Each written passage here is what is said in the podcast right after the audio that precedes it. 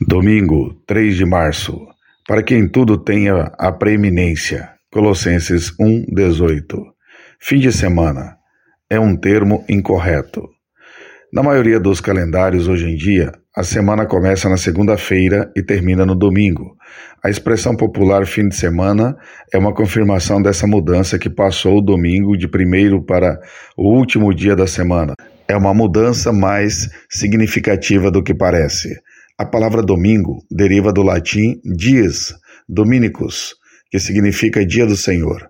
Nossa época colocou o domingo como o último dia da semana, esquecendo que tal dia pertence ao Senhor e usando-o para entretenimento. O dia de descanso, o sábado, último dia em que o Senhor Jesus esteve na tumba, terminou um ciclo, enquanto que o domingo, dia da ressurreição, inaugurou o começo do cristianismo. O Senhor ressuscitou no primeiro dia da semana. Lucas 24, 1.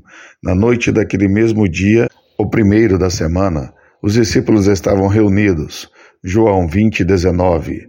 E igualmente se ajuntaram oito dias depois. João 20, 26. Também foi em um domingo que os discípulos se reuniram em Troade para partir o pão. Atos 27. Apesar de tudo isso, não é apenas o primeiro dia da semana, o domingo, que o cristão consagra ao seu Senhor. Todos os dias são dele, pois ele é o Senhor, para quem são todas as coisas e mediante quem tudo existe. Hebreus 2:10.